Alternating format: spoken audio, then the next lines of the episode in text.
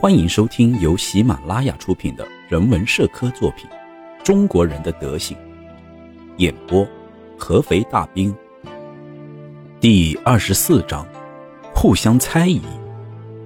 每个人都知道，想要在这个社会生存，就要互相建立诚信。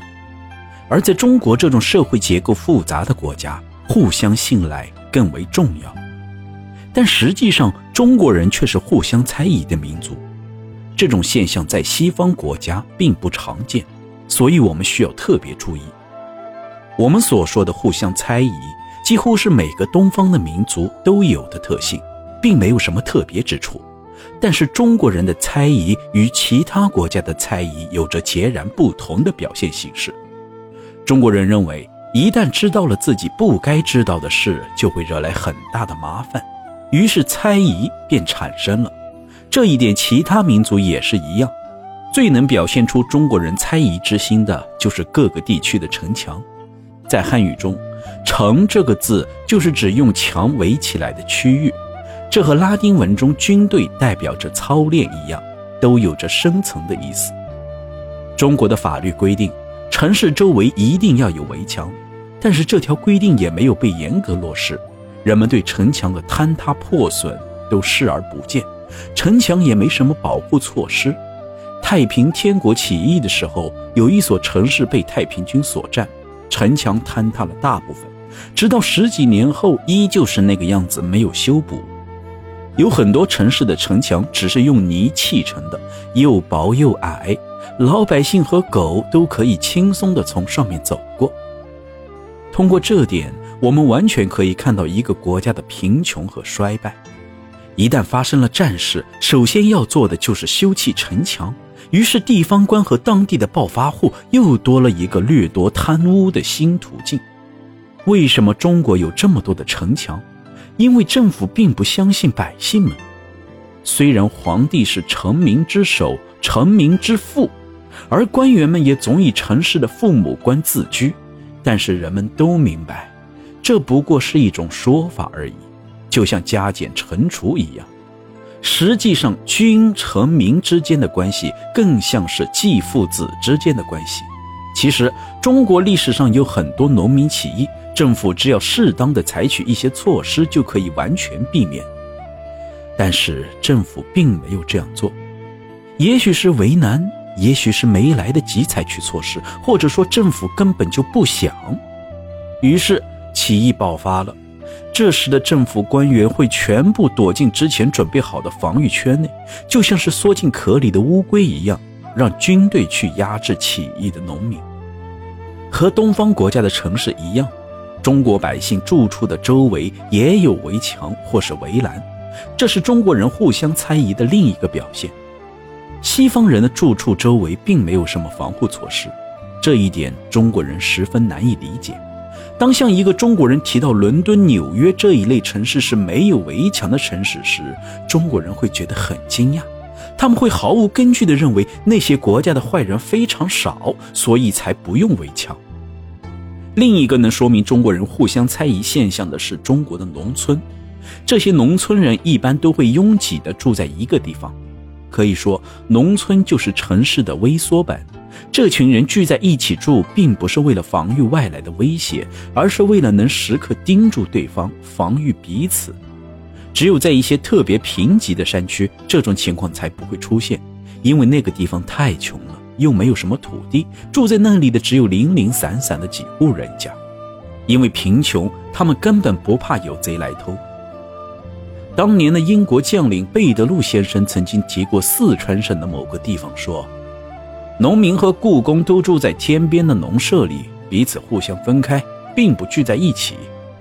德国旅行家里希霍芬男爵说：“这些人之所以没有聚在一起互相防备，是因为他们太过渴望和平。”如果真如里希霍芬男爵所言，那就说明贝德路先生的看法是正确的。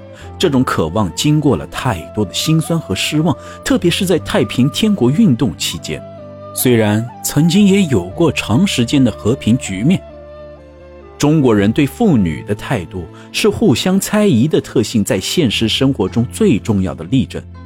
人们对妇女总是嘴上说一套，心里想一套，这一点大家都非常熟悉，就不再占用篇幅赘述了。中国的女人一旦到了青春期，就变成了像私盐一样危险的商品。若是她们订了婚，他们出门的时间会变得越来越少，而且无论做什么都要加倍小心，唯恐惹来他人的闲言碎语。有一俗语说的非常正确。那就是寡妇门前是非多。虽然比起印度和土耳其，中国的妇女算是自由的，但是中国人还是谈不上尊重妇女。中国的妇女不能念书，中国的妇女是男人的附属品，中国的妇女没有地位等等。中国是一个一夫多妻制的国家，这个制度本身就是对妇女的一种不尊重的表现。相比之下，西方文明的一个重要的特点就是尊重女性。中国对妇女的评价有很多俗语，这些俗语多是不好的方面。我们随处可以听到，形容妇女一般都是目光短浅、无法信赖、善妒。这个“妒”的发音很容易想到毒，于是有了这样一首诗：“青竹蛇儿口，黄蜂尾上针，两者皆有可，最毒妇人心。”在中国的一些文学作品中，也表达了歧视妇女的思想。这些文学作品经常能引起人的注意。我向一位汉语学者请教了一些文字知识，发现一百三十多个女字旁的常用字，只有十四个是褒义词，比如好、妙等等；而贬义词占了三十五个之多，还有八十多个是中性词。这些贬义词有一个共同的特点。那就是包含的意思，无一不是汉语中最恶毒无耻的，比如妒、奴、奸等等，都是些诡诈卑鄙、不忠下贱的词义。三个女字垒在一起，表达的意思更加龌龊，有通奸、私通等等。人们说不相信别人，无外乎有两种可能：一是因为不了解对方，二是因为太了解对方。对于这种不同的原因，中国人也有不同的应对方式。中国人天生就能够像化学分子一样彼此联合，但时间长了，我们就会发现他们彼此之间并不信任，而且会以非常内敛的方式表达出来。比如家中的儿媳，他们会轻易地挑起家族成员之间的猜疑；为了能够多分一份财产，他们会用尽办法挑起自己丈夫和家庭之间的矛盾。关于中国人的家庭生活方面，就不过多赘述了。那些事情用一章也未必说得清。我们简单的说一下家庭结构不那么复杂的人吧。仆人，一样是大户人家打工的仆人，但如果他们不是由自己的伙伴介绍来的，彼此之间就会保持着一条警戒线。如果某个仆人有一些不好的传言被主人知道了，这个仆人首先想的不是主人是如何知道的，而是想。究竟是谁告诉主人的？即使他知道有很多不利于他的证据，但他还是固执地认为有人告状，想要排挤他。有一次，他听到院子里有人谈话，马上就变了脸色，冲进了院子。他以为这两个人是在背后议论他，结果谈话的双方是在为一堆谷草讨价还价。如果某个仆人被老板解雇，他会非常生气。怀疑除了自己之外所有的人，他认为除了自己之外，每个人都可能是背后说他坏话的人。于是他坚持要知道自己为什么会被解雇，就算他知道自己被解雇是有原因的，也许是懒散，也许是其他的什么，但他不管，他觉得一定要保住面子，非得找到那个说他坏话的人不可。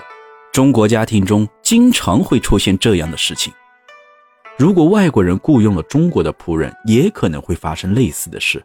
但是仆人也许闹得不会太凶，因为仆人知道中国的主人要比外国的主人难缠得多。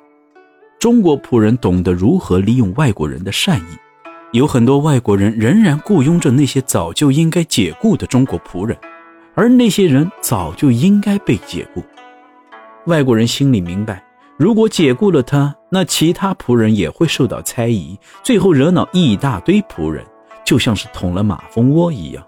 所以外国人不敢贸然辞退仆人，害怕引起大麻烦。有一个奥地利的故事。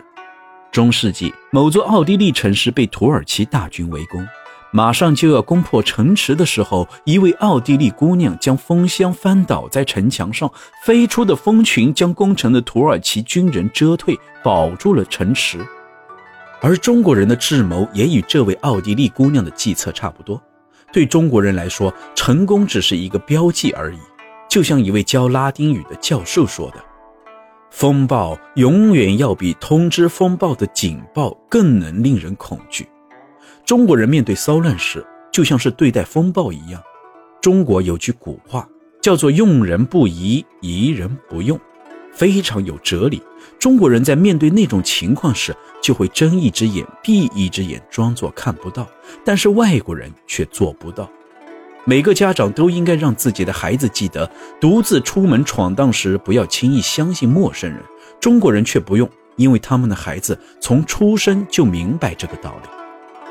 中国有句俗语让我很难理解：“一人不进庙，两人不窥井。”在寻求答案时，我得到了这样的回答：一个人进庙，和尚也许会谋财害命。而两个人如果往井里看，一个人就会趁机将另一个人推进井里。也许两人是债务关系，或是其中一个人觊觎另一个人身上的物品。本集内容演播完毕，感谢您的聆听。